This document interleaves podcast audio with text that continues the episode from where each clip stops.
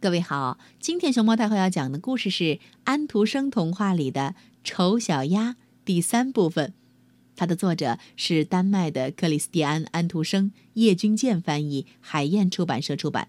关注微信公众号和荔枝电台“熊猫太后摆故事”，都可以收听到熊猫太后讲的故事。昨天我们说到，丑小鸭因为长得丑，受到了家人和朋友的各种排挤。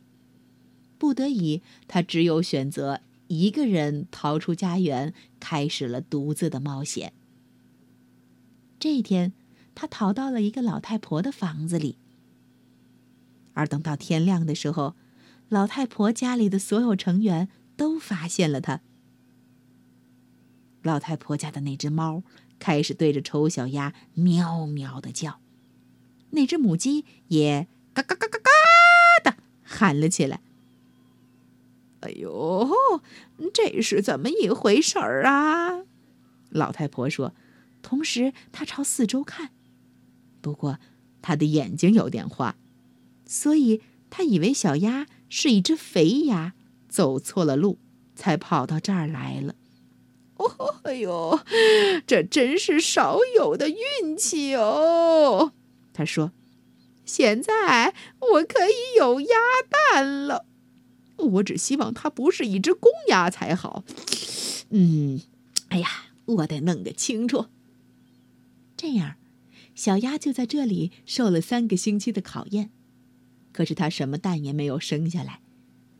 那只猫是这家里头的绅士，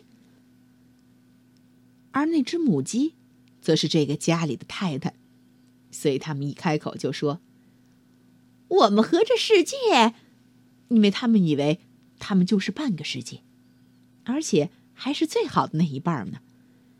小鸭觉得自己可以有不同的看法，但是他的这种态度，母鸡却忍受不了。你能够生蛋吗？咯咯咯哒！母鸡问。不能。那么就请你不要发表意见。于是熊猫就说：“你能拱起背，发出喵。”嗷的叫声和啪蹦出火花吗？不能。那么，当有理智的人在讲话的时候，喵，你就没有发表意见的必要。小鸭坐在一个墙角里，心情非常不好。这时，他想起了新鲜空气和太阳光。他觉得有一种奇怪的渴望，他想到水里去游泳。最后，他实在忍不住了，就不得不把心事和母鸡说了。咯咯咯咯哒！你在起什么念头？母鸡问。你没有事情可干，所以你才有这些怪念头。你呀，只要生几个蛋，或者喵喵的叫几声，那么你这些怪想头。也就会没有了。不过，在水里游泳是多么痛快呀！小鸭说：“让水淹在你的头上，往水底一钻，那是多么痛快的呀！”哈哈，是的，那一定很痛快。母鸡说：“你简直在发疯。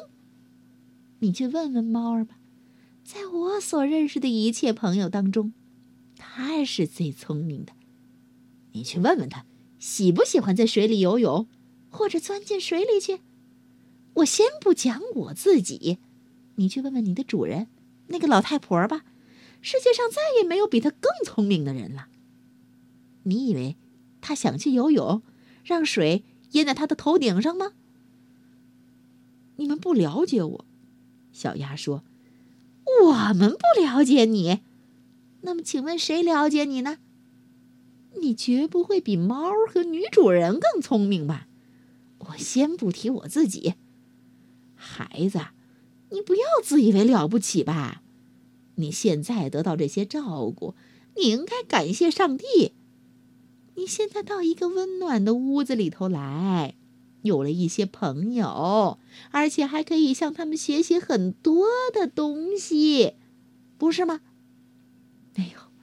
不过你却是一个饶舌的家伙，跟你在一起真不痛快。你可以相信我啊，我对你说这些不好听的话呀，完全是为了帮助你呀。只有这样，你才知道谁是你的真正朋友。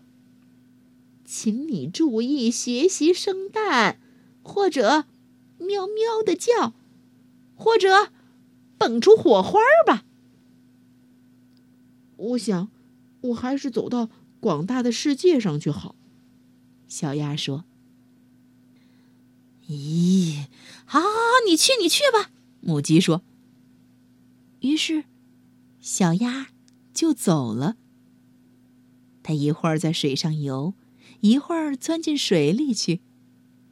不过，因为它的样子丑，所有的动物都瞧不起它。又踏上了一个人的旅行，去看世界的小鸭，这一次又会有怎样的遭遇呢？明天我们继续来收听《丑小鸭》的完结篇，也就是这个故事的。第四部分，明天见。